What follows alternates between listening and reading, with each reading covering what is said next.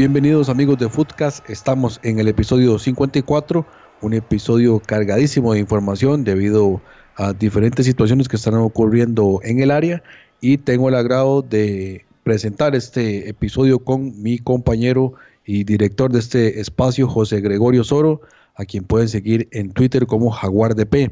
Recuerden también, eh, amigos, que nos pueden seguir en Facebook y en Twitter, en ambos casos como Foodcast CR Recordarles que también estamos en Spotify, en iTunes, Google Podcast y otras apps de su preferencia. Búsquenos como Foodcast Centroamérica y ahí nos va a encontrar, además de todos los episodios en foodcast.org. Foodcast es parte de la familia Porpos, proyectos con propósito www.porpos.co. Bienvenido José, ¿qué tenemos para hoy? Bueno, gracias. Y a quienes ustedes escucharon es a Jonathan Corrales, que, bueno, le pasan las mías, no se presenta a sí mismo, ¿verdad? Me, suele pasar a mí también. Eh, Jonathan Corrales lo pueden seguir en arroba taco de jara, donde si quieren conocer de táctica en el mundo futbolístico y en muchas ligas alrededor del orbe, pues a seguirlo, arroba taco de jara en Twitter.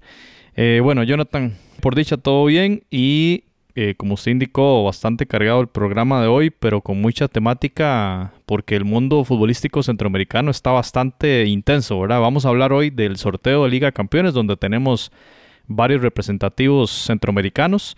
Hablaremos también, pues ya de la fase de cierre, ¿verdad? Eh, Panamá ya tiene campeón, eh, estamos en finales en varios de los demás países, así que ahondaremos en ese tema. Y en otras noticias, tenemos una entrevista especial con un directivo de ESPN donde estaremos conversando un poquito sobre eh, las transmisiones de esta cadena a nivel de Centroamérica y qué se viene en el futuro para ESPN y para los países de Centroamérica en el tema futbolístico, así como también otros dos temas ahí relacionados especialmente con los premios de la CONCACAF que esta semana surgieron. Entonces empezamos, Jonathan, con la temática, vamos a hablar eh, de sorteo de Liga Campeones, donde también olvidé mencionar a Minor Mazariegos desde Guatemala que nos va a aportar sobre la participación del Guastatoya, actual campeón de la Liga Nacional de Guatemala, que también estará en esta Liga de Campeones de CONCACAF 2019. La semana anterior se llevó a cabo el sorteo.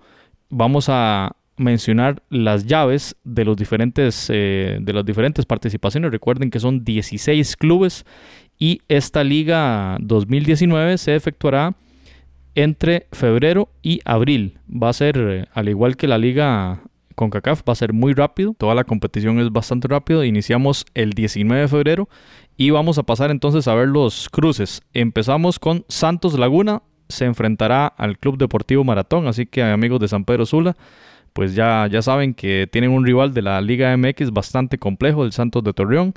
Por otra parte, New York Red Bulls eh, se enfrentará al Pantoja de República Dominicana. Este rival estadounidense del, equipo dominicano estaba por definirse en función de si el Timbers ganaba al Atlanta FC. Resulta que Atlanta termina siendo campeón de la MLS, por lo tanto eh, quedó clasificado como USA 1. Entonces Red Bulls es el que logra ese puesto contra el Pantoja. Por otro lado, Tigres se enfrentará al Deportivo Saprissa, así que durísimo para el Saprissa contra uno de los mejores equipos de México. El Guastatoya, que ahí tendremos la entrevista con Minor Mazariego, se enfrentará al Dynamo Houston Así que bastante complejo, ese también bastante complicado, ese enfrentamiento entre Guastatoya y este equipo de la MLS. Mientras tanto, Toluca versus Kansas City. Ahí no hay enfrentamiento entre centroamericanos. Toronto contra el CAI, el Club Atlético Independiente de Panamá, que debuta en la Liga de Campeones. Se las ve ni más ni menos que contra el equipo de Jovinko. Jonathan, muy difícil para el Toronto, ya vamos a comentar eso. Atlanta United, el actual campeón de la MLS contra el Club Sport Herediano, también aquí de la Liga Costarricense, un duelo bastante complicado para Herediano. Y cierra esta lista de series el Monterrey, los Rayados contra el Alianza de El Salvador. Así que ahí están definidas las series, repetimos, esta primera ronda, que sería, en, arranca en octavos de final, recordemos que este es el segundo año consecutivo en el cual se modifica el formato y arranca la competición desde octavos y se eliminó ya aquellas triangulares extrañísimas que hacía la Confederación dos años para atrás. Entonces, Jonathan, ¿cómo ves estos cruces y qué podemos ir mencionando ahí de las, de las participaciones centroamericanas y sus rivales respectivos? Bien, yo creo que eh, en, definitiva no hay, no, hay que, no hay que ir más allá en el sentido de que este torneo no está diseñado para favorecer a los clubes centroamericanos. Y es extraño porque si ustedes ven el formato que tiene la Liga de Naciones y la forma en que se están desarrollando las competiciones en selecciones menores, pero esta Liga de Campeones y la, y la, y la CONCACAF League se desarrolla ah, con, estas, con estas muertes súbitas, digamos, estos playoffs y eliminación directa. Dos partidos para la casa y ya está. Entonces, lo comentábamos en Twitter durante la semana, ¿qué sentido tiene para un equipo, para un club, invertir en sus jugadores y un jugador decir, sí, voy a tomar el riesgo de ir a jugar la Liga de Campeones cuando incluso solo podría jugar dos partidos en esta competición? Es, es un poco extraño la forma en, lo que, en la que pues, se desarrolla este torneo y por supuesto que tampoco favorecen los, los cruces, en la que no veo un panorama muy favorable para ninguno de los clubes centroamericanos. Algo bueno, entre comillas, es que, por ejemplo, de los cuatro clasificados de México, ninguno está en esta final de la, de la Liga MX de este torneo. Podría ser que se tomen, que, los tomen en, no en su mejor momento, entre comillas. Sin embargo, bueno, es, equipos bastante fuertes. Este torneo, en resumidas cuentas, no está diseñado para los equipos centroamericanos. Aquí lo que se va a decidir es si algún club de la MLS le va a poder arrebatar el título alguno de la Liga MX. Sí, bueno, y ahorita vamos a ver el tema de los datos relevantes de esta competición y es que en los 10 años de este formato de Liga de Campeones, eh, la anterior Copa de Campeones de CONCACAF, eh, ningún equipo de la MLS ha logrado el campeonato. Veíamos el año pasado, la temporada anterior, Toronto estuvo cerca de quitarle el título a Chivas, pero no lo logró a pesar de que nosotros hemos conversado, ¿verdad? Que, el, equipo de Toronto es un equipo hecho para ser campeón, con, con Jovinko y con Altidor, que tenían un excelente cuadro, pero el equipo de Matías Almeida fue superior y lograron logró la Liga, la Liga MX mantener ese, esa superioridad pero que ya viene tocando la puerta a la MLS para quitarle ese, ese, esa corona que ha tenido por años, ¿verdad? Ese letargo, porque si echamos para atrás, Jonathan, ¿cuánto hace que un equipo de Centroamérica no, no gana esto? No sé si fue esa prisa en el 2005 y a partir de entonces solo mexicanos, si no me equivoco, no, no recuerdo otro, otro, dato. Sí, en, en, lo que es Liga de Campeones de CONCACAF, eh, no hay ningún, ningún ningún otro club que no sea de, México, como usted lo decía antes. Todas las, todos los, eh, todos los, los, torneos los ganó México. Fue en el anterior formato, como usted lo dice, y el último fue esa prisa, exactamente. Claro, y uno repasa, por ejemplo, bueno, Maratón eh, es un equipo fuerte en San Pedro Sula y, y, al igual que la selección, ¿verdad? Que los equipos de México sufren mucho allí, entonces, pero tiene un, un rival durísimo como lo es Santos eh, hablamos luego de Saprisa, ¿verdad? Que le tocó contra el equipo, para mi gusto, el más, el equipo llamado a ser campeón, el Tigres, ¿verdad? Ya anteriormente ha sido Heredia, el que repetitivamente ha sido el, rival de Tigres, ahora le tocó al Deportivo Saprisa. Y bueno, uno imagina ese partido fuertísimo aquí en casa, el equipo de Saprisa, pero allá en, en Monterrey, pues complicadísimo, ¿verdad? Con, esa plantilla de lujo que tiene el equipo de Tigres, con Vargas y con Guiñac y, demás, ¿verdad? Mucha, casi una selección de, de suramericanos y los mejores jugadores de México. Y bueno, lo del Guastatoya, ya ahorita lo vemos con Minor Mazariegos, que nos va a explicar en profundidad qué, qué piensan en Guatemala sobre este enfrentamiento contra Houston, que además Jonathan tiene ahí una legión hondureña importante. Y por otro lado, Independiente, que debuta en la Copa, ni más ni menos que contra Toronto. Ahora, ¿qué podríamos esperar, por ejemplo, de este último cruce, Jonathan? Eh, un, equipo debutante que se enfrenta al subcampeón de la competición, ¿verdad? Correcto, sí, definitivamente un, panorama difícil y al CAI no le fue muy bien ese torneo. Entonces, pues es, una situación que, va a tener que enfrentar el, próximo año. Todavía tiene tiempo de, tomar algunos refuerzos. Vamos a ver cómo le va. Y yo tengo muchas expectativas con respecto al Guastatoya. Un equipo muy humilde. No sé a dónde va a jugar. Probablemente pues ahí Mazariego ya nos va a ampliar sobre el tema ampliamente. Eh, nos va a comentar sobre la situación del Guastatoya. Ojalá que sea uno de los equipos que pueda dar la campanada. Y por otro lado, Jonathan, Atlanta contra Herediano. Qué serie más compleja, ¿verdad? Veíamos la final, Atlanta contra Portland Timbers. El estadio Atlanta es un espectáculo en sí mismo, ¿verdad? Cuando terminaron siendo campeones, se apagaron las luces automáticamente y luego se encendieron los LED de, los, de la publicidad.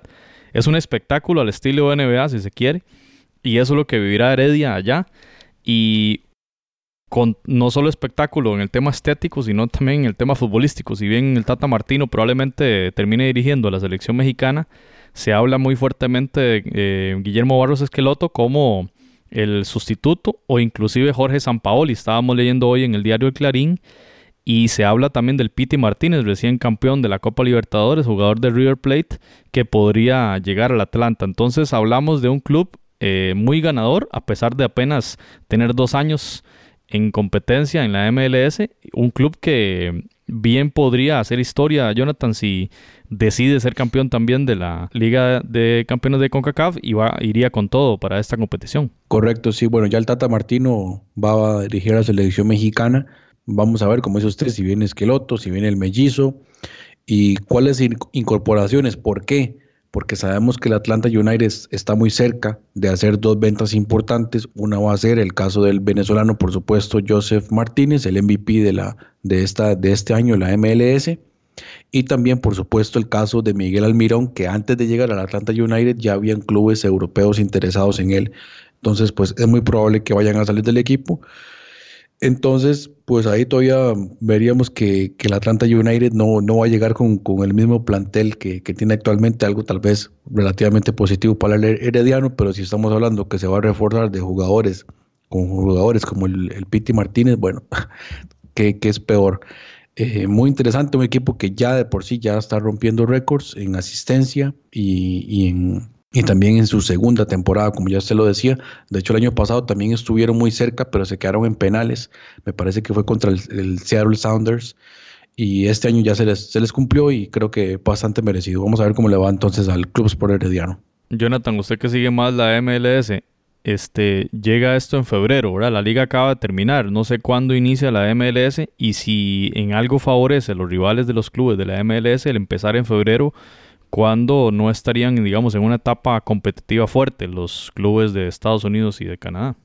Correcto. Eh, normalmente es, era una situación interesante la que se daba en, relación al, año anterior, al, formato anterior, porque en la primera fase, la primera fase de la, Liga de Campeones le favorecía a los equipos de la MLS, pero no así la segunda fase. Pero ahora como ya esa primera fase no existe, solo la segunda fase, y, es de una vez a, los enfrentamientos directos, definitivamente llegan en desventaja. Pero aún así, tomando en cuenta esta, estas circunstancias, recordemos la temporada pasada lo que pasó con el Toronto, que prácticamente le, pasó por encima a todos los clubes de la MLS y falló en el último momento eh, en, su propia casa, casi eh, inesperado a, pesar de no llegar con, el ritmo de competición que, da ya el torneo en, su formato de la, del, segundo semestre del año.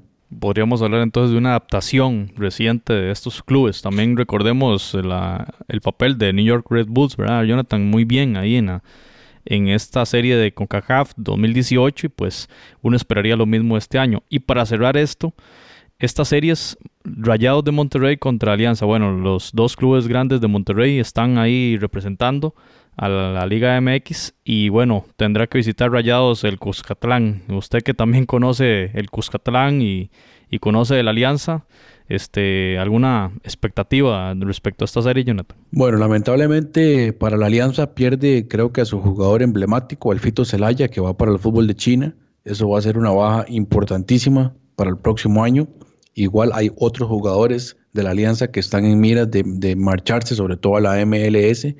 Entonces, pues el panorama yo lo veo ahí de igual manera complicado para, para el equipo, para los, los salvos de la alianza.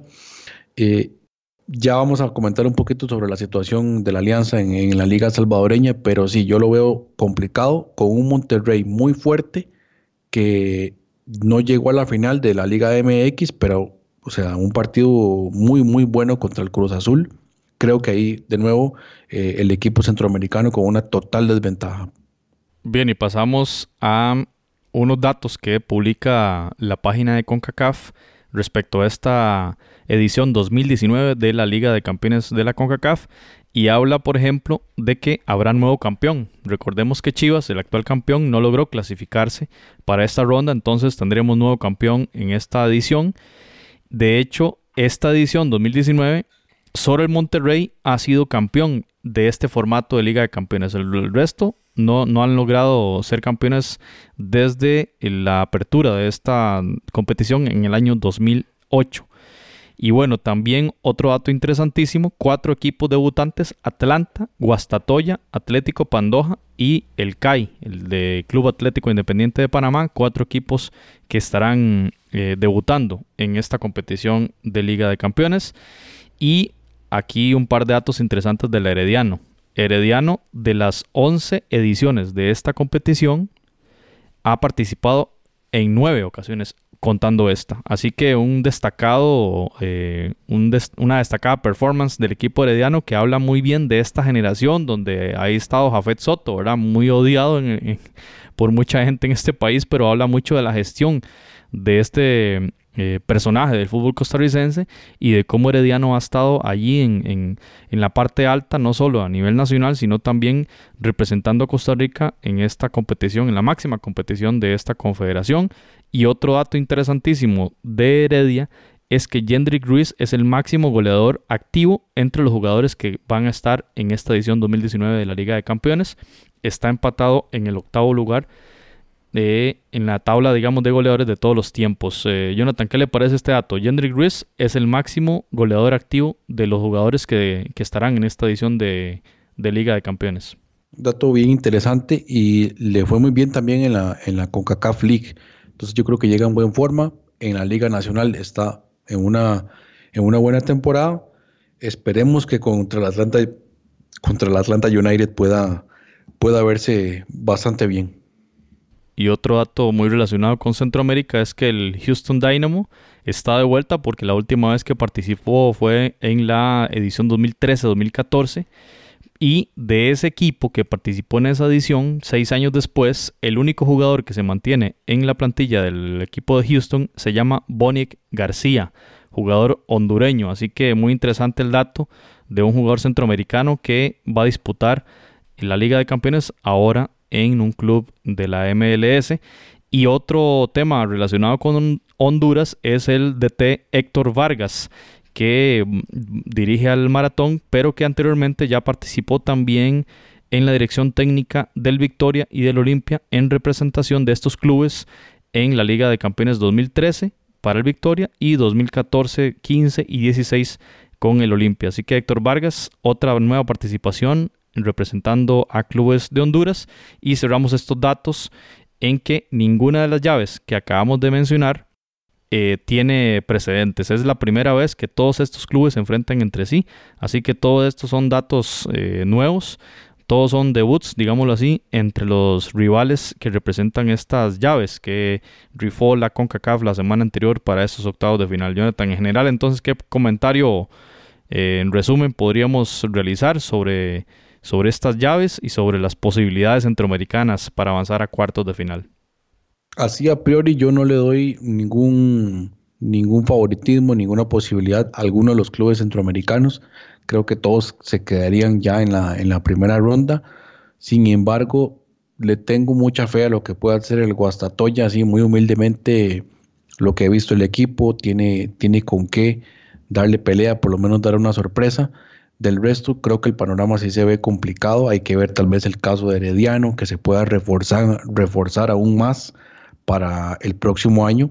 Sin embargo, a partir de ahí veo el panorama muy oscuro para Centroamérica y más bien la MLS con posibilidades tal vez ¿verdad? Porque ya, ya lo hemos comentado que la MLS viene en crecimiento y bla, bla, bla, pero al final de cuentas cae en los momentos importantes. Bueno, este año una oportunidad más. Bueno, y como usted lo menciona, Jonathan, del Guastatoya, queremos escuchar sobre este equipo, el campeón de Guatemala y actual finalista también de la Liga Nacional en Guatemala Apertura 2018. Vamos a escuchar a Minor Mazariegos en una entrevista que le realizamos hablando de este club y de las expectativas que hay en Guatemala sobre ese enfrentamiento contra Houston. Amigas y amigos de Foodcast, tenemos la grata compañía hoy de Minor Mazariegos desde Ciudad de Guatemala. Saludamos efusivamente a Minor. Esta es eh, su casa minor y queremos conversar hoy sobre el Guastatoya, eh, no solo líder, no solo campeón de la Liga Guatemalteca, sino que marca este antes y después, luego de la suspensión de la FIFA eh, del fútbol guatemalteco a nivel internacional, regresa a Guatemala a la máxima competición de clubes y lo hace con el Guastatoya que tras el sorteo quedó ligado al Dynamo Houston. Entonces, Minor, coméntenos por favor cuál ha sido la reacción eh, de la prensa, de la afición del Guastatoya respecto a esta serie contra el Dynamo de Houston. Bienvenido, Minor. Un saludo, José, para ti y para todas las personas que, escuchan tu programa. Pues en general para Guatemala es algo muy importante el regreso a, un torneo internacional y para la afición de Guastatoya es algo muy especial porque sabemos que mm, es la primera participación que tienen ellos a nivel internacional. El rival, el Dynamo de Houston, me parece un rival eh, que es duro, pero que no está pasando por su mejor momento, por lo menos ahorita en la MLS, van novenos en la conferencia del Este, y bueno, eh, Guastatoya le puede llegar a dar algún tipo de pelea. Guastatoya, como mencionás, es un equipo que, es muy sólido. Eh, no solo fue campeón el torneo pasado, sino que finalizó como el, líder de la fase de clasificación de este torneo. Eh, y en este momento está jugando las semifinales. Eh, creo que es un equipo bastante ordenado, sabe defenderse y de hecho en esta fase de clasificación fue el equipo que menos goles recibió.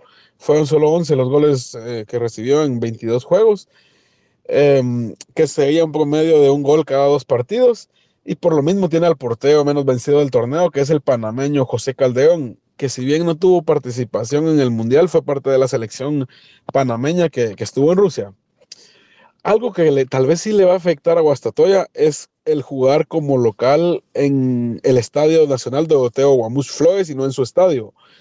Esto por las restricciones que tiene con CACAF em, y que creo que no lo van eh, solventar de iluminación y todo eso. Entonces, sí es un factor que, puede perjudicarles un poco. Habrá que esperar cambios también al final del torneo. Sabes que ahorita que termina el torneo Apertura, eh, por mucho que Guastatoya vaya a ser campeón o finalista, eh, al final siempre hay ciertos cambios y, eso puede, puede cambiar un poquito el, esquema de juego, aunque con Amarín y Villator casi siempre se, se han manejado eh, muy similar, un equipo muy ordenado que intenta jugar bastante al toque. Su máximo goleador este torneo es el guatemalteco Luis Martínez, un jugador que tiene 27 años, metió 8 goles. Y si bien no, no, es, el jugador, no es un jugador que sea titular eh, siempre, digamos que en promedio jugó unos 15 partidos de la fase de clasificación. Quedó en cuarto lugar de, goleo general. Es, una persona que, es bastante efectivo. Atrás de él quedó el mexicano Isaac Acuña, quien eh, logró marcar cuatro goles. Bueno, para terminar, están los conocidos por ustedes allá en, Costa Rica, Aaron Navarro, Jorge Gatgens y José Sánchez. Precisamente en estos días, eh, el miércoles salió, martes, perdón, salió un reportaje en prensa libre en el que los destacan como obreros ticos de Guastatoya, que son los jugadores claves en el armado de, de Villatodo. Gatgens anotó cuatro goles en el certamen y José Sánchez eh, logró marcar uno. El caso de, de Navarro, él tuvo menos minutos porque estuvo un poco complicado lo de su nacional, nacionalidad guatemalteca, perdón, que, que, fue un trámite que fue un poquito complicado. Entonces ya tuvo, ya tuvo minutos solo en la parte final del torneo, pero los tres son parte del motor de, de Amarín y Villator. Eh, la creatividad, la rapidez, todo eso eh, que dan estos jugadores ticos eh, han aportado mucho y si llegan a continuar en el equipo van a ser claves para ese juego. Por ahora eso es lo que te puedo decir de, de Guastatoya y bueno, nosotros como prensa, como aficionados, esperamos mucho el poder regresar a, al plano internacional. Esperamos que, que Guastatoya pueda dar un, un, buen papel y, y quien quita podernos tocar, topar en algún momento con algún equipo tico en, la competencia. Muy bien, Minor, eh, muy interesante lo que, lo que cuenta sobre el Guastatoya y enfoquémonos un poco sobre el rival, el Dynamo de Houston, porque si uno ve eh, la, la, plantilla de este equipo, bueno, jugadores de bastante peso, Adolfo Machado, el panameño, si bien se dice que no va a renovar contrato con este equipo, bueno, pues es una señal del tipo de defensores que cuenta este cuadro. Damarcus Beasley es otro de los, de los jugadores y que también este, quedará libre en enero del siguiente año. Sin embargo, este, nos interesa sobre todo ver el tema de los hondureños, ¿verdad? Ni más ni menos, Romel Kioto y Albert Ellis conforman este, este eje de ataque, digamos, del equipo de Houston y quizá entonces hablar de ellos y hablar del Dynamo como en general, ¿verdad? ¿Cuál es la visión que se ha hablado en Guatemala en las últimas horas sobre la posibilidad real de que el equipo de Guastatoya pueda vencer a, a Houston? El Dynamo de Houston es un equipo que sí es conocido aquí en Guatemala por dos cosas. Primero vino a jugar ante Municipal en el 2008 eh, ya, ya fue hace 10 años pues, pero esa vez eh, la serie la ganaron 3 a 1 en, la Liga de Campeones. Y por otro lado, el guatemalteco Pablo Aguilar fue elegido por ellos en el draft de la MLS de esta temporada. Entonces hizo la pretemporada con ellos. Al final se fue al, al equipo filial, a los Toros de la USL. Pero le pusimos cierta atención eh, cuando, cuando Pablo estaba haciendo esa pretemporada hablar sobre el juego del Dinamo es bien complicado ahorita porque ellos, eh, como mencionaste, recientemente dieron de baja a más de la mitad de su plantilla. Se quedaron con 10 jugadores, si no estoy mal. Entre ellos los hondureños, que, que es una dupla que ha sido muy interesante porque eh, se entiende muy bien y son, son como que muy explosivos.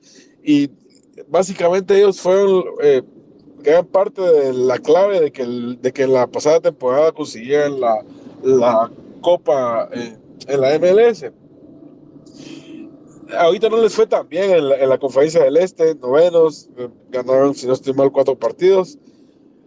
Eh, pero siempre va a ser un rival duro y hay que esperar cómo, qué refuerzos van a llegar para este torneo. Por lo regular, el Dinamo es de los equipos que, que eh, tiene como que el menor gasto en la MLS. El año pasado, de hecho, fue el equipo que, que menos gastó, pero si lo comparas con equipos centroamericanos, eh, la inversión que tienen es alta. Eh, estaba viendo que son 14 millones los que, de dólares los que ellos invirtieron para esta temporada. Habrá que esperar qué, qué sorpresas nos traen. Pero te digo, se me hace que va a ser una serie bastante interesante. Ojalá que, que Guastatoya sepa afrontar la serie, porque al final de cuentas no es lo mismo eh, jugar un torneo local en el que les ha ido muy bien en las últimas temporadas a jugar ya en el plano internacional, ¿verdad? Minor, el partido Guastatoya Houston Dynamo será el 19 de febrero. Y tal como usted lo indicaba, bueno, no se podrá realizar en el David Cordón Hichos, que es el estadio del Guastatoya. Y es un estadio para nuestros eh, oyentes, un estadio de alrededor de 5.000 personas, sino que se va a llevar a cabo, como usted lo indicó, en el Doroteo Guamuch Flores, un estadio para alrededor de 30.000 personas en Ciudad de Guatemala. Entonces, imaginándonos ese escenario el desplazamiento de la gente desde el, Departamento del Progreso hasta, hasta el estadio de Ciudad de Guatemala, pues entonces, eh, ¿cómo podemos imaginar ese día, verdad? Este, ¿Qué tanto se va a llenar el estadio? ¿Qué tanta afición del Guastatoya podrá desplazarse hacia el Doroteo Guamuch Flores? Y por supuesto, si habrá afición de otros equipos, ¿cómo lo consideras? Si otros eh, aficionados, qué sé yo, de comunicaciones, de los rojos, podrán apoyar al Guastatoya en este inicio, digamos, de una carrera internacional y ni más ni menos que en la máxima competición, como lo es la Liga de Campeones de la CONCACAF. Sobre el estadio, efectivamente hablamos una vez sobre el, estadio que de Guastatoya, el David Cordonichos. Eh, no van a poder jugar ahí, como, como lo explicamos, por cuestiones del alumbrado y que no pasan las, eh, las medidas que, que pone CONCACAF. Guastatoya está a 80 kilómetros de la ciudad capital. Eh, por el tipo de carretera que tiene, te haces un promedio de dos horas. Si manejas un poquito rápido, una hora y media posiblemente, pero dejémoslo en dos horas. Pero te voy a decir algo que sí es un poquito triste. La afición de, de Guastatoya promedia en este torneo un, un aforo de unos 590 aficionados por partido. realmente, eh, a, pesar de que, de que Guastatoya es el campeón, a pesar de que ha tenido muy buenos resultados este torneo, eh, la afición ha estado un poco lejos del estadio. Han sido, como te digo, 500 aficionados, algunos partidos menos de eso. Y bueno, eh, de por sí Guastatoya es uno de los municipios del departamento del Progreso más pequeños y, no es que tenga tanta, tanta gente pero sí va a venir afición a verlos aquí a, la capital. De hecho, el alcalde de, de, del municipio es parte también de la junta directiva del equipo. Y es muy probable que, que de parte de la municipalidad vayan a poner buses y que vengan aquí eh, cierta cantidad de aficionados a, a ver el partido. Eh, como también aficionados al fútbol guatemalteco, eh, estoy seguro que van a llegar algunos que le van a otros equipos, pero que, que les gusta ver a cualquier equipo guatemalteco en, el plano internacional pero tampoco es que, que, se vaya a llenar el estadio. Eso, eso es lo que te doy como mi punto de vista muy personal. Eh, bueno, además, la Conred, que es la coordinadora de, desastres en Guatemala, eh, ha limitado el aforo porque si bien, eh, como dices, le caben 28 mil aficionados al estadio por unas cuestiones de seguridad, de, que, de las puertas y, y, algunas cuestiones que han visto ellos, han dado permiso de unos 18 mil aficionados para un partido, una final, para un equipo, partido de la selección. Entonces, seguramente para el partido de Guastatoya va a ser más o menos esa la cantidad que ellos vayan a permitir. Pero no va a llegar tanta gente. Lo que sí te puedo decir es de que la gente que llega sí es gente que apoya al equipo, que, que hace bulla, que va a estar ahí con, con ellos, pero no es, que, no es que tengan mucha afición, porque es, repito, un, un municipio bastante pequeño y la afición ha estado un poquito lejos de, del estadio. Bien, Minor, agradecerle mucho todo el tiempo que nos ha brindado en este episodio hablando del Toya y de su paso histórico por la Liga de Campeones de la CONCACAF. Como siempre, las puertas abiertas acá en Footcast Minor. Muchas gracias. Siempre un gustazo hablar, hablar de fútbol eh, en tu programa, hablar del fútbol de Guatemala, del fútbol de Centroamérica. Y bueno, siempre estamos aquí a, las órdenes para, para platicar del apasionante mundo del fútbol. Eh, un saludo a todos y seguimos en contacto. Usted está escuchando Footcast, el espacio del fútbol centroamericano. Iniciando con el repaso de lo que ocurre por las diferentes ligas a nivel centroamericano, iniciamos con la Liga Nacional de Guatemala, en donde ya está definida la final de la Liga Nacional, en donde pues ha llegado el Comunicaciones y el Guastatoya, que tendría la oportunidad de revalidar su título. Pero ¿qué pasó en las semifinales? Bueno, se jugaba el partido este entre el Cobán Imperial y el Guastatoya. Partido de ida había ganado el Guastatoya 0 a 3, pero en el partido, en el partido de vuelta se dio una, una situación bastante complicada ahí con el, con el tema de la agresión al árbitro. En el minuto 85, debido a un botellazo que fue lanzado desde la grada, el partido iba 0 a 0. Y bueno, eh, con esto el, el Imperial podría verse ahí eh, con algún tipo de sanción. El partido estaba 0-0, ya el tema estaba definido, el Guastatoya iba, iba a clasificar, pero se dio ese incidente. Y en la otra serie, el Comunicaciones le había ganado en la ida 4-1 al Chelajú, con esto ya prácticamente dejaba definido el panorama, pero en el partido de vuelta, el Chelajú dio la, dio la pelea y consiguió una victoria 2 a 0, aunque insuficiente, porque al final entonces el equipo del, Comunicaciones clasifica 3 a 4 en el global. Entonces, la final sería el miércoles 12 de diciembre, partido de ida, Comunicaciones recibiendo el Guastatoya en el Doroteo Flores, y el partido de vuelta el sábado 15 de diciembre, Guastatoya estaría recibiendo al Comunicaciones en esa difícil cancha del Guastatoya en donde bueno, pocos equipos logran eh, obtener victoria ahí. Luego, repasando entonces ahora lo que sucedió en, la Liga Nacional de Honduras, se jugó, yo, se jugó ya el partido de ida de la final entre el Olimpia y el Motagua. Y un partido a reventar en el estadio del Olimpia, en ese, eh, ese estadio de San Pedro Sula, y una victoria sorpresiva del Motagua 2 a 0 con goles, bueno, por supuesto, ¿de quién más? De Rubilio Castillo y también de Moreira. Un partido bastante polémico por una expulsión que hubo en el primer tiempo. Sin embargo, pues al final de cuentas creo que se hace justicia en cuanto al que, que fue el mejor equipo, el Motagua. dominó las acciones, el Olimpia también cometió errores muy, muy garrafales y a la postre pues se da esa, esa victoria del Motagua que tiene un panorama ahora mucho más favorable para el partido de vuelta, cerrando el casa, que será el domingo 16 de diciembre a las 4 de la tarde. Motagua recibirá al equipo del Olimpia. se viene el capitán Blanco, el 1 con el Puma Peña, el disparo de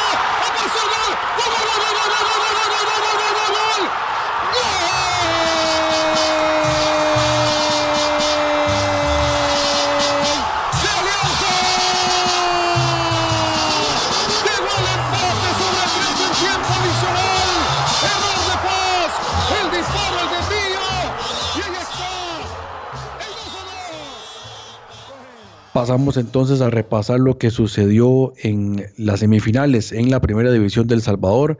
Partidos muy emocionantes. En las primeras semifinales estaba jugando el Santa Tecla contra el Águila. En el partido de ida, el Águila cayó derrotado en casa en un partido bastante emocionante, 2 a 3 contra el Santa Tecla. Entre los anotadores apareció, por supuesto, el mítico ya Ricardiño. Sin embargo, el Águila eh, caería finalmente 2 a 3. Y en el partido de vuelta, ahora sí, el Santa Tecla ya en su estadio no tuvo ninguna complicación para deshacerse del equipo del Águila y clasifica a la gran final. ¿Contra quién? Bueno, no podía ser de otra manera el Alianza. Vamos a tener la final de todos los de la final de todos los semestres, Santa Tecla Alianza, pero esta vez el Alianza le costó más de la cuenta porque el partido de ida que se disputó en el estadio del FAS 0 a 0 FAS 0, Alianza 0. Esto fue el jueves 6 de diciembre. Y la vuelta que se disputó este sábado, el equipo del FAS iniciaba el partido ganando y tenía una ventaja de 2 a 0, pero en los minutos finales el Alianza consigue el empate por medio de Peña al 83 y el mismo Peña al 92 conseguía el 2 a, el 2, a 2, con lo cual le, le, daba la clasificación a la final. ¿Por qué? Porque entre los criterios de desempate estaba el haber finalizado en eh, posiciones más altas en la tabla y no los goles de visita como se ocurre en otros, en otros campeonatos. Pero no solamente eso, porque la alianza desde el minuto 37 estaba con un jugador menos y en el segundo tiempo, perdiendo 2 a 0, se quedó con nueve hombres. Entonces, ya algunos medios de comunicación, entre ellos, bueno, el gráfico en El Salvador, denominan como un milagro lo que le ocurrió a la alianza estar perdiendo, perdiendo 2 a 0 con dos hombres menos y obtuvo esos dos goles en los minutos finales, con lo cual le da el pase en la final y que, como ocurre también en el Campeonato de Panamá, será a partido único. Y esto será el domingo 16 de diciembre. El Alianza entonces recibirá al Santa Tecla en el Estadio Cuscatlán pasando posteriormente a revisar lo que sucedió en el partido de ida en la final del fútbol nicaragüense. El Real Estelí recibió la visita del Managua y marcador final 0 a 0, no se hicieron daño y por lo tanto todo quedará a definirse en el partido de vuelta que será el sábado 15 de diciembre Managua entonces recibiendo al Real Estelí, esto va a ser a las 7 de la noche. Recordemos que ya en el camino el equipo del Real Estelí había dejado al Juventus Managua y el equipo de Managua había dejado fuera al Dilian Gen. Entonces, una final interesante que estamos viendo. De nuevo, los equipos de Managua siguen dando la talla. Hemos hablado un poco sobre esto. Hay que ver qué va a pasar en el partido de vuelta. El Managua tiene, digámoslo así, la ventaja por cerrar en casa, Vamos a ver qué va a pasar contra el Real Estelí, que por supuesto tiene un poquito más de historia, es un, equipo, un club un poco más grande. Vamos a ver si al Managua se le da esta vez ese, esa obtención del título.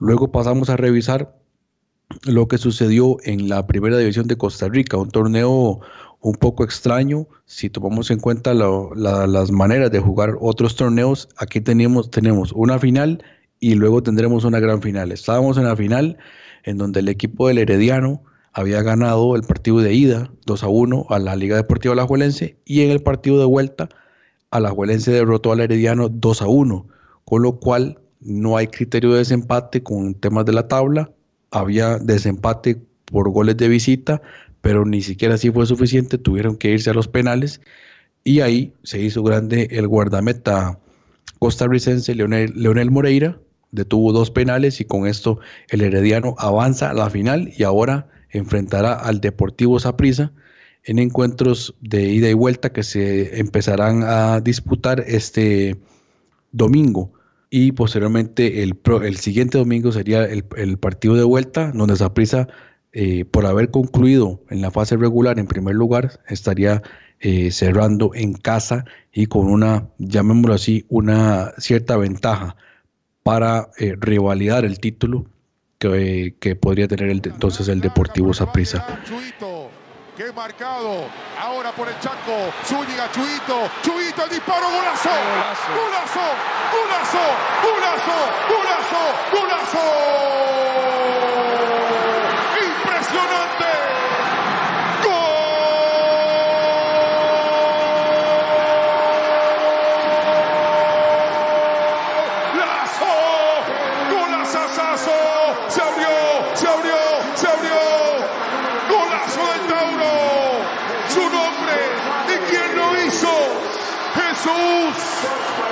el MVP, aquí está, el goleador de la noche, el mejor jugador de la temporada. Aquí lo vemos.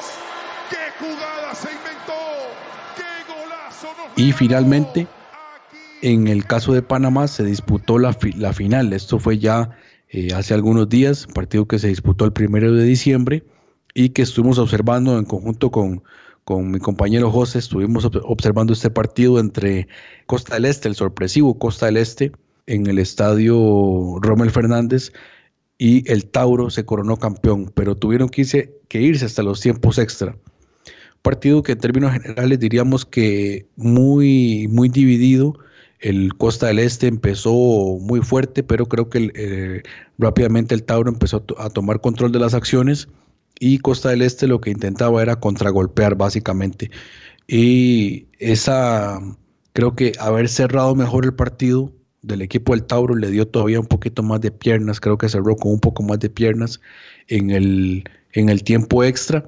Y de hecho, bueno, ya ahí se dio también una expulsión por parte de, de Oscar Linton, del equipo de Costa del Este, y ya con un hombre más, el Tauro consigue entonces ese 2 a 1, ese gol de Jesús, el Chuito González, buen gol, gol bastante bueno que, cierra ese, ese partido. Eh, no, no les comenté, pero bueno, el, partido lo empezó ganando Costa del Este con un autogol de Edwin Aguilar, este delantero del, Tauro que disputó la, la CONCACAF League y de buena manera. Y el empate fue del mismo Edwin Aguilar en otro tiro de esquina. Y el partido muy temprano ya estaba uno a uno y con esto se mantuvo durante los 90 minutos hasta ya el tiempo extra en donde ocurrió, bueno, la expulsión que les comentaba y el gol de Jesús González que de hecho fue declarado el mejor jugador del torneo por parte de la Liga Panameña. Entonces, un dato bastante interesante y para él muy bueno, que de hecho acaba de partir ya al fútbol colombiano, donde se estará sumando a las filas de la equidad en Colombia. Entonces, un panameño más que irá a la Liga, eh, a la Liga de Colombia. Y un dato interesante es que el Tauro obtiene su máximo galardón número 14 y está a tan solo uno de alcanzar al Árabe Unido, es decir, el máximo eh, equipo en, cuanto a cantidad de campeonatos, el Árabe Unido está a tan solo un título de empatar esta, este conteo. Así que felicidades al equipo del Tauro.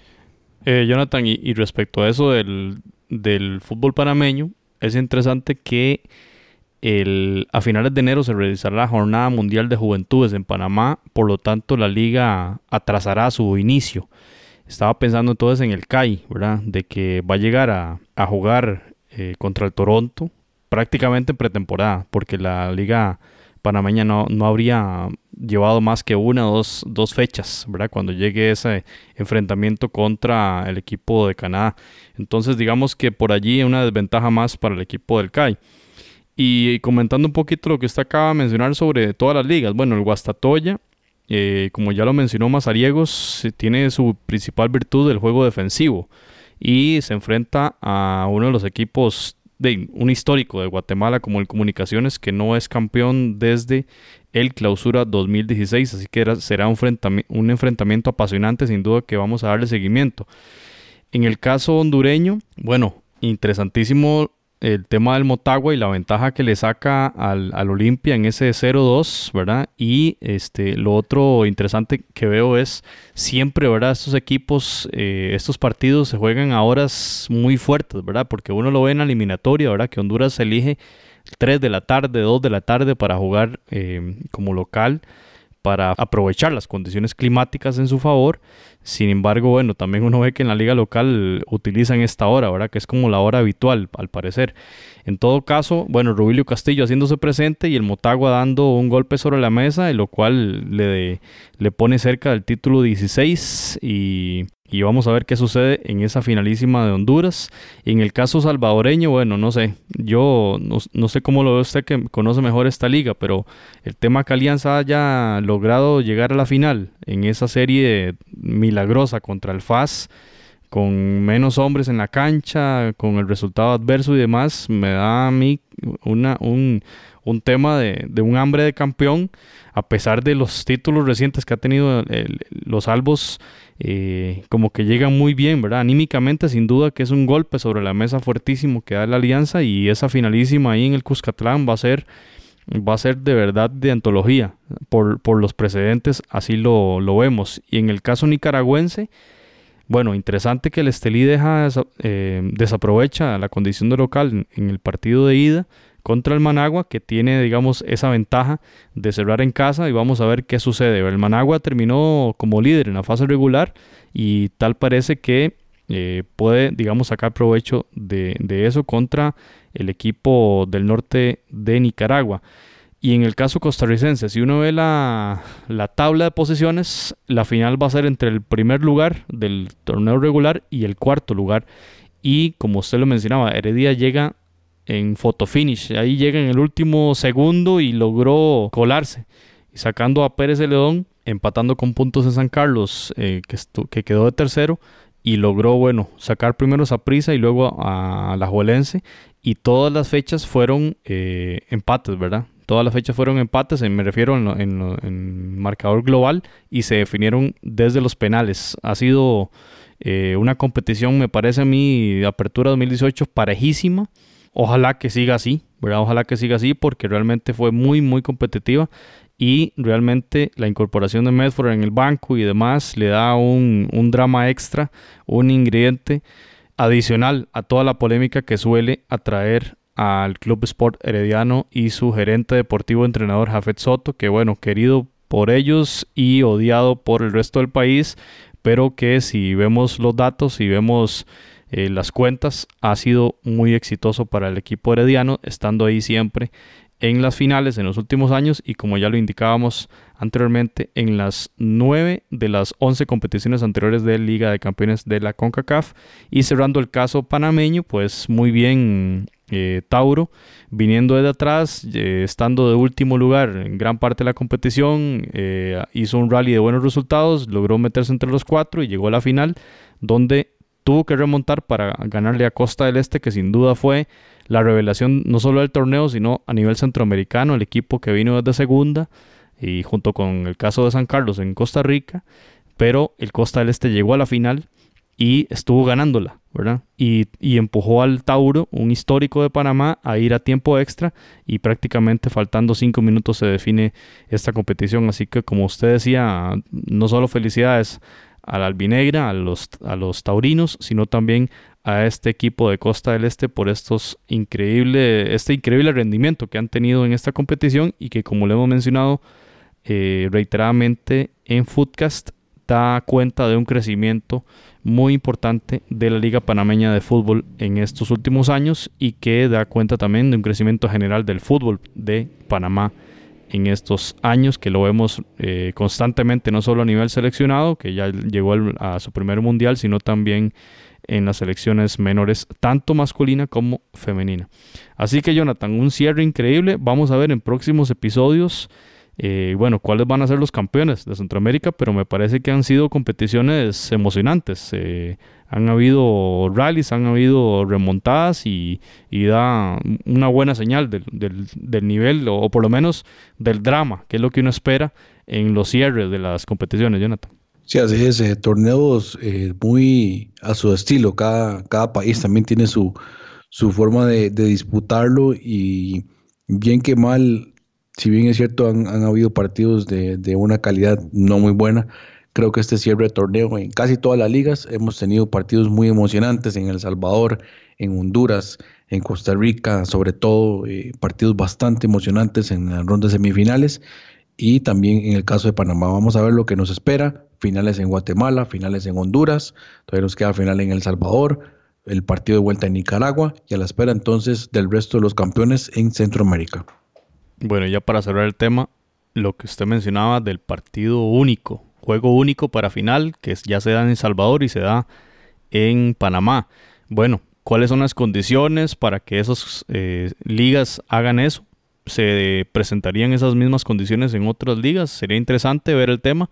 Por supuesto que el tema económico es fundamental, pero eh, a nivel de emoción, a nivel de drama y de competitividad, le da un, sabor especial. Ojalá que las competiciones analicen esto porque eh, está muy interesante el tema de cómo se da esto en Panamá y en El Salvador.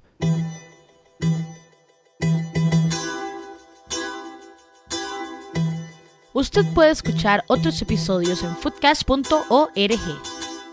Bien amigos y amigas, pasamos a las otras noticias acá en Foodcast episodio 54. Y hemos tenido una entrevista con Brad Mount, es director de programación de ESPN Internacional, y con él conversamos sobre estas transmisiones que ha realizado esta cadena eh, una de las más importantes a nivel mundial en el tema deportivo, que eh, recientemente estableció un contrato con Teletica en Costa Rica para transmitir los juegos del Deportivo Saprissa como local y por supuesto que ahí estarán transmitiendo el juego de Heredia, el juego de Saprissa Heredia en la final de la Liga costarricense.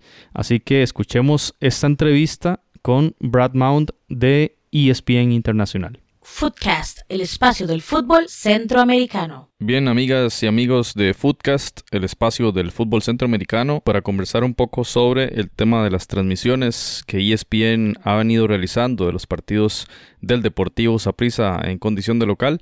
Tenemos hoy la grata presencia de Brad Mount, director internacional de programación de la cadena ESPN, al cual saludamos. Eh, bienvenido a este espacio del fútbol centroamericano y queremos preguntarle al señor Mount cuál es el alcance geográfico de estas transmisiones de ESPN ESPN de los partidos del Deportivo Saprissa. ¿Se trata de transmisiones para Centroamérica, solo para Costa Rica?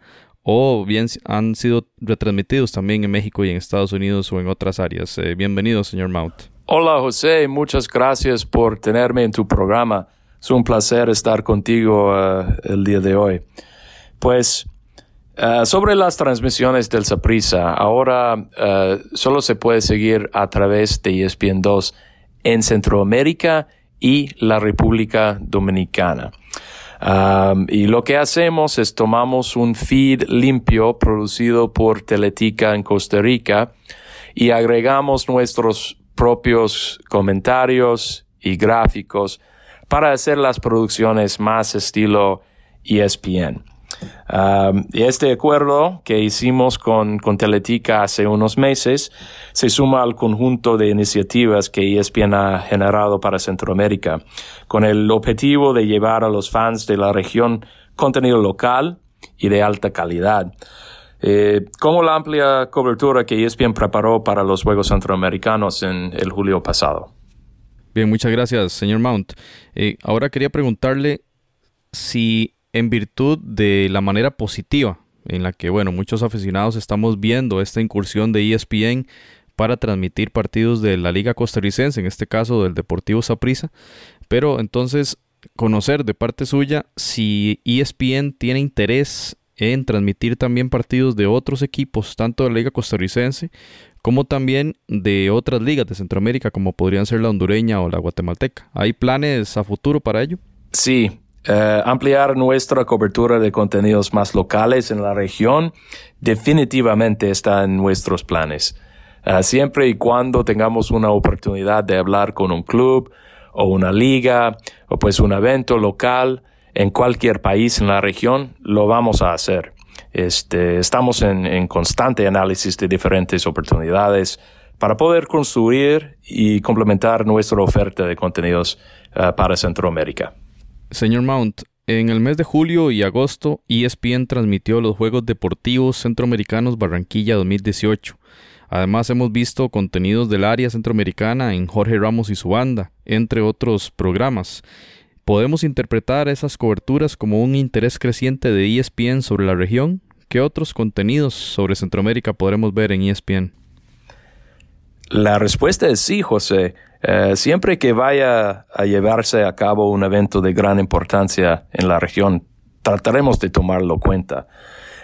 durante este año, ESPN ha visitado la región en varias ocasiones uh, para distintos eventos y también con dos de nuestros programas estelares. Uh, primero con uh, Fuera de Juego en Honduras, Honduras y El Salvador y luego con Béisbol esta noche en la República Dominicana.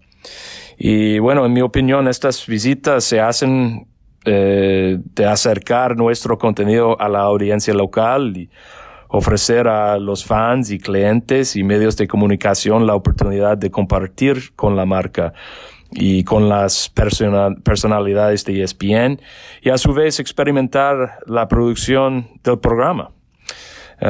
Y, y en, el año que viene, en el 2019, vamos a repetir estas acciones visitando El Salvador uh, con Fuera de Juego en marzo y tenemos planes de estar en Costa Rica en junio como parte de nuestra cobertura de la Copa Oro y Guatemala en, en septiembre. Uh, entonces, uh, sí, la respuesta es sí, definitivamente que la idea es, es buscar otras oportunidades y crear más contenidos locales para la región de Centroamérica.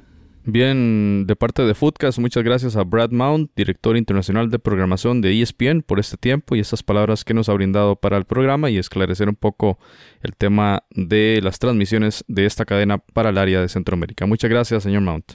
Foodcast, el espacio del fútbol centroamericano. Bien, y seguimos Foodcast, episodio 54. Eh, una noticia que llegó la semana anterior desde CONCACAF y es que hubo una sanción a la Selección Nacional de Barbados por una alineación indebida en un juego que disputaron en la primera fecha de la Liga de Naciones de CONCACAF contra la selección de Guyana. El, juego terminó empatado a dos, pero resulta que Guyana apeló a la Confederación por la alineación de Halland Hope y Christian Pierce, ambos jugadores que según Guyana no debieron alinear por el tema de nacionalidad. Resulta que Alan Hope es, eh, tiene doble nacionalidad, tanto de Barbados como de Inglaterra. Y justamente en ese partido que terminó 2 a 2, eh, Hope eh, anotó los dos goles de la selección de Barbados y bueno, la apelación de Guyana tuvo efecto en la CONCACAF y le aplicaron el artículo 55 y el artículo 31 del Código Disciplinario, con lo cual la Asociación de Fútbol de Barbados perdió el partido contra Guyana por 3 a 0, situación que, bueno, usted se preguntará qué tiene que ver esto con Centroamérica. Resulta que entonces Guyana, en lugar de haber obtenido un punto en ese juego, obtuvo 3 y sube en la tabla de posiciones de la Liga de CONCACAF y sobrepasó entonces tanto a Nicaragua como El Salvador. Justamente el equipo de Barbados será el rival siguiente de la selección de Henry Duarte, contra la cual eh, necesita ganar el equipo nicaragüense de visita para ver si logra ese al, menos décimo puesto que le meta en la Copa Oro 2019. Y el tema es que supuestamente Alan Hope había eh, jugado ya eh, partidos con selecciones menores de Inglaterra, situación que todavía sigue allí en, polémica porque Barbados indica que no, que, tiene la, nacionalidad de Barbados y pues que los puntos fueron conseguidos en buena lid. De en todo caso, Guyana sube el octavo puesto, Nicaragua pasó del puesto 10, que estaba clasificado, al puesto 11, y eh, El Salvador, que estaba en el puesto 13, baja al puesto 14. Jonathan, entonces, tras cuernos palos, la cosa se pone más complicada para estas elecciones de Centroamérica en la última, en el, último partido, en el cuarto partido de Liga de Naciones que se disputará en marzo. Así es, bueno, una situación que se presenta muy a menudo, ¿verdad? Sobre todo en estos clubes de, perdón, estas elecciones del Caribe y bueno, lamentablemente eh, ahora se le complica aún más el panorama a El Salvador, casi que, que ya con la, con la mirada puesta a otros temas y, quedando fuera de Copa Oro, ¿verdad? Eso es lo, eso es lo más doloroso. Bueno, sí, ojalá que entonces logren ganar en ese último partido ambas elecciones y pues logren esa clasificación para verlos ahí en la Copa Oro 2019. Bien, el último tema de este episodio 54 es relacionado con los premios CONCACAF que esta semana justamente la Confederación daba a conocer los premios CONCACAF 2018, juegos o perdón, eh, premios para árbitros, para jugadores, para el once ideal, para entrenadores inclusive, tanto masculino como femenino. Y vamos a hablar un poquito del formato. Ya esto lo vimos el año anterior cuando Keylor Navas ganaba el premio al mejor jugador de la Confederación. Bueno, ahora el formato es similar. Eh, hay una votación, digámoslo así, dividida en cuatro grupos. El primer grupo, los aficionados, que votarán mediante la página web de concacaf.com. Por otro lado, medios de comunicación, medios de prensa a los que CONCACAF pedirá su votación eh, particular. Eh, de otro, en otra línea, entrenadores de las elecciones de los 41 asociaciones miembros y por otra parte, los capitanes de dichas elecciones. Bueno, cada uno de estos cuatro grupos representa un 25%, digamos, de poder sobre los datos finales. Entonces se van a emitir votos, ya sea por internet, para los periodistas, para los DTs y para los jugadores capitanes de las elecciones. Y en esa sumatoria, en la ponderación correspondiente, se brindarán los resultados. Las votaciones iniciaron hoy 10, hoy 10 de diciembre y terminarán el martes 8 de enero. Así que invitamos a todo mundo a que entre en la página de CONCACAF para hacer las elecciones de los jugadores eh, favoritos, ojalá eh, eligiendo ahí a los, jugadores centroamericanos. Y Jonathan, vamos a, hacer un repaso rápido de los nominados, que las nominaciones leíamos eh, correspondieron a un grupo de... a una especie de agrupación de, de test que determinó CONCACAF, no, no, no indicaron quiénes son, y también a temas estadísticos.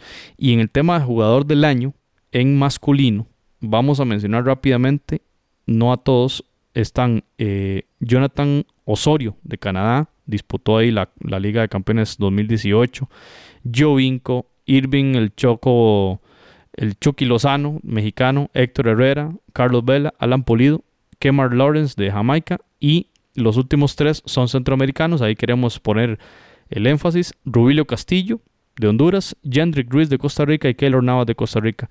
Tres centroamericanos, entre esos nominados a jugador del año 2018 por la CONCACAF. Jonathan, ¿cómo ves esta, esta competencia entre estos 10 jugadores? Sí, bueno, muy, muy interesante. A mi criterio creo que ahí el tema debería andar por el caso de Irving Lozano. Creo que por ahí por ahí va a pasar. Y bueno, felicidades también, por supuesto, a los muchachos de Centroamérica, tanto a Rubilio Castillo, Gendry Ruiz, que antes lo estábamos hablando, un gran año para él. Y pues el caso, por supuesto, de Keylor Navas. Sí, y un dato que olvidé mencionar es que para cada una de las categorías hay 10 nominaciones. Siempre hay 10 nominaciones. Pasamos a jugadora del año. Y aquí es un poco extraño porque mezclan eh, de la máxima categoría como Alex Morgan con jugadoras sub-17, ¿verdad? Ahí hay dos casos, Melchi Dumunay de Haití y nuestra representante centroamericana, Jenit Bailey, la estrella del el arco ahí panameño sub-17, participó de las eliminatorias con gran suceso y fue nombrada la mejor portera de esa eliminatoria, pues eh, es la única, de hecho, de las 10 nominadas, no vamos a mencionar a todas, es la única jugadora centroamericana nominada a esta jugadora del año 2018. En el tema de entrenador masculino del año, hay muchos nombres importantes, entre ellos Almeida, entre ellos Juan Carlos Osorio, el Tuca Ferretti, etcétera, etcétera, y solo un entrenador del área centroamericana, de hecho es argentino, Diego Vázquez, el DT del Motagua, es el único que representa al área centroamericana. Ahí en forma un poquito, no sé cómo decirlo, ¿verdad? Vemos al DT de San Cristóbal en Nevis y al entrenador de Curazao, Jonathan, al entrenador de Montserrat también lo vemos ahí metido en una lista donde comparte nombres, por ejemplo, con Matías Almeida y el Tuca Ferretti. ¿Cómo ves esto, Jonathan?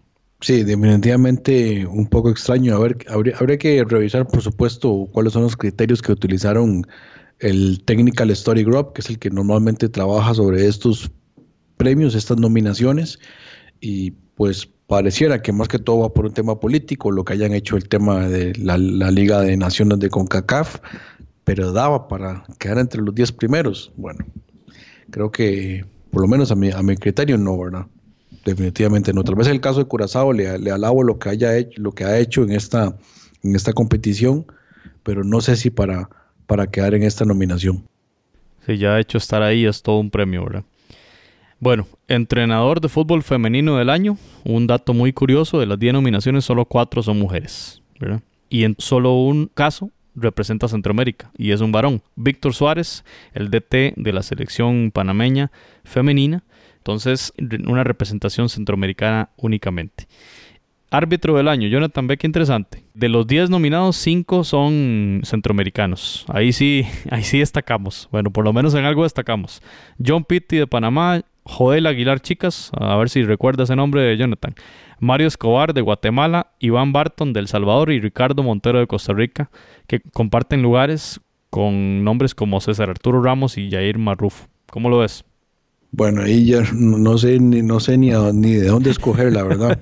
Bien por ellos, pero no, no, no sabría dónde, de dónde escoger ahí.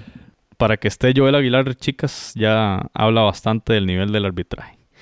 Y en el tema femenino, también de arbitraje, de las 10 nominaciones hay tres centroamericanas, Melissa Borjas de Honduras, Tatiana Guzmán de Nicaragua y Marianela Araya Cruz de Costa Rica, de las cuales conocemos muy, muy poco.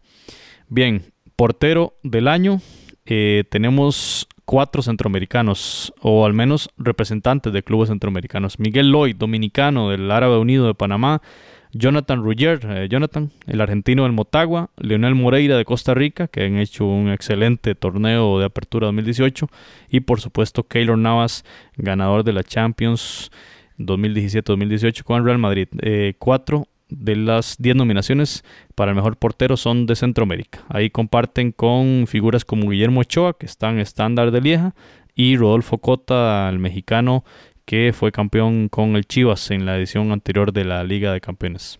a final de cuentas también hay que ver que estas, estas votaciones van a ser mucho por un tema más de, de una votación popular más que de, de merecimientos, pero a mí me, ha gustado mucho lo que hizo este Jonathan Ruggier, me pareció que, que hizo una buena temporada en la CONCACAF League y también por supuesto lo de Leonel Moreira, sería para alabar por lo menos en el área centroamericana, más allá de, de si están jugando en una liga más competitiva o algo así, me parece pues un torneo o un año muy bueno para ellos. Sí, bueno, ahí está interesante también el tema de los criterios, ¿verdad? Porque si se toma en cuenta títulos, bueno, creo que Navas arrasaría con todo por haber sido campeón de la Champions pero vamos a esperar porque ha tenido un segundo semestre prácticamente en banca y bueno, con, tras un mundial también un poquito negativo. En el caso femenino, portera del año, de las 10 nominadas, solo dos centroamericanas, Janet Bailey, nuevamente la panameña, y Fabiana Solano, costarricense del Asociación Deportiva de Zampa 2000. En el tema de defensoras, eh, mujeres para el 11 ideal, no hay ni una sola nominada centroamericana. En el tema de mediocampistas tenemos a Shirley Cruz, del Jiangsu Suning FC de China y Marta Cox del Deportes Quindío de Colombia. Únicamente dos jugadoras. En el tema de las delanteras, Alex Morgan, ese nombre que, bueno, quizá la máxima estrella, una de las más eh, reconocidas figuras del fútbol femenino a nivel mundial, ahí para el once ideal, y centroamericanas únicamente Linet Cedeño del Tauro FC, el equipo de Panamá. Mientras tanto, en masculino, en el 11 ideal para defensas, únicamente dos centroamericanos, Juan Pablo Montes del Motagua y Francisco Calvo del Minnesota United, el jugador costarricense. En el caso de mediocampistas, ojo Jonathan, Gendry Gris en la media cancha, lo pusieron así nominados los, el grupo técnico de CONCACAF, Oscar Serén, el salvadoreño, y Randall Asofeifa, el costarricense. Solo tres para ese 11 ideal. ¿Cómo lo ves ahí, Gendry en la media cancha? Sí, un poco extraño el criterio. Bueno, por lo menos eh, en todo lado es, sabemos que es delantero, lo han colocado en esa posición, no sé, eh, como dice usted, bajo qué criterio, pero enhorabuena por él. Tal vez tenga algo de ventaja por sobre otros jugadores, como el caso de, este Oscar Serén eh, de la Alianza o el mismo Randall Azofeifa. Y en el caso de los delanteros, ahí eh, prácticamente, o bueno, viendo, la lista, únicamente un centroamericano, Román Rubilio Castillo, del Motagua. ¿Cómo lo ve ahí? Muy, muy merecido, me parece a mí. El goleador histórico del Motagua y, y un jugador que viene, ha sido este, determinante para el equipo de Tegucigalpa, tanto en Liga CONCACAF como ahora en la competición local, ¿verdad? Que anotó ahí en el partido de en la final. Pero bueno, cuando uno ve los rivales, hasta se asusta, ¿verdad? Jovinco, Guiñac, Vela, Lozano, etcétera, etcétera, etcétera. Y cuando uno analiza también que el 25% del, del, peso de los votos reside en los aficionados, bueno, eh, ¿cuántos millones de mexicanos hay y cuántos millones de hondureños hay, ¿verdad? Para votar por Rubilio. Entonces, igual, en el caso de los delanteros, si vemos el resto de categorías, pues va a ser similar. De por ejemplo, los entrenadores y capitanes de las 41 asociaciones miembros de CONCACAF, ¿cuántos votarían por Rubilio Castillo y no por eh, el Chucky Lozano, por ejemplo? Es, muy, es, es un poquito extraño este, este sistema. Y en el tema de gol del año, de los 10 nominados, solo un centroamericano y se trata de Jimmy Marín en aquel gol que le dio el pase de, el, más bien que le dio el campeonato al Herediano el gol que hizo en Tegucigalpa, que el pase de taquito de José Guillermo Ortiz en el minuto 85. Ese gol está nominado al gol del año de la CONCACAF, Jonathan. Entonces, eh, en general, unas nominaciones abundantes en diferentes temas y, eh, bueno, ¿qué podemos resumir esto? Creo yo que pocos centroamericanos en esas listas. Sí, más bien yo le externo la felicitación, sobre todo a a gente como Janet Bailey, que ha tenido un año extraordinario para su carrera, el mismo caso de Rubilo Castillo y Hendrik Ruiz, jugadores que, que merecen estar en, en, esos puestos. De igual manera, ahí vemos a Francisco Calvo, otros jugadores centroamericanos también haciendo su, su, su o buscando algún premio, algún reconocimiento a, a, lo que hayan hecho durante el año.